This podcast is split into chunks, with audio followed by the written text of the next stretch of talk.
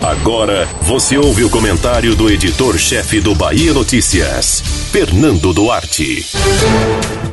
Mesmo estando presente nas eleições de 2018, quando tentou ser senador pelo PRTB, Celcinho Cotrim não é conhecido como político. O know-how de apresentador de televisão é uma presença insistente na campanha eleitoral para a Prefeitura de Salvador em 2020. Até o começo do ano, ele se apresentava como pré-candidato pelo partido do vice-presidente Hamilton Mourão ao Palácio Tomé de Souza. Porém, já no finalzinho do prazo para afiliações, perdeu o comando da sigla para o vereador César Leite, bolsonarista de carteirinha e que precisava de uma legenda para tentar ser prefeito depois que a Aliança pelo Brasil naufragou. Não dá para saber exatamente o que propõe Celcinho Cotrim até aqui. Em 2018, mesmo sendo do partido de Mourão vice de Jair Bolsonaro, ele não encampou uma bandeira de apoio à chapa que acabou eleita para o comando da nação. Foi até discreto, se comparado a outros apoiadores mais estridentes do bolsonarismo naquele ano. Leia-se Daiane Pimentel, já que os demais políticos só apareceram realmente após o primeiro turno.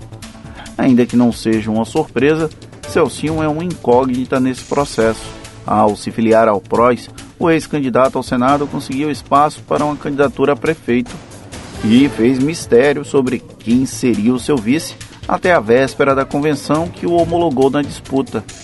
Trouxe o ex-deputado federal Acelino Popó Freitas, mais conhecido como boxeador aposentado do que como político. A chegada de Popó na chapa trouxe visibilidade, mas não necessariamente votos o ex-parlamentar não conseguiu ser reeleito quando tentou e acabou perdendo a legenda ao buscar outra candidatura. Não soma sufrágios, mas ganha mídia espontânea, algo importante em qualquer pleito. A democracia é uma delícia, mas tem seus custos. A frase é de Ciro Gomes para Cabo da Ciolo, mas cabe quando analisamos candidaturas como a de Celcinho Cotrim e de Rodrigo Pereira do PCO.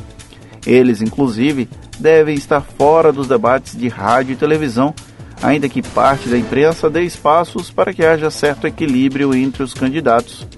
É um preço baixo a se pagar.